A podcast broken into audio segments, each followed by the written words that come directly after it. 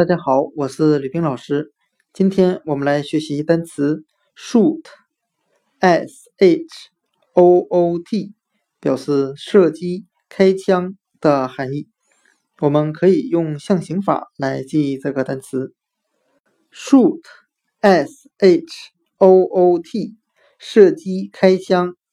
我们可以把它拼写中的 o o 字母想象成眼睛的形状。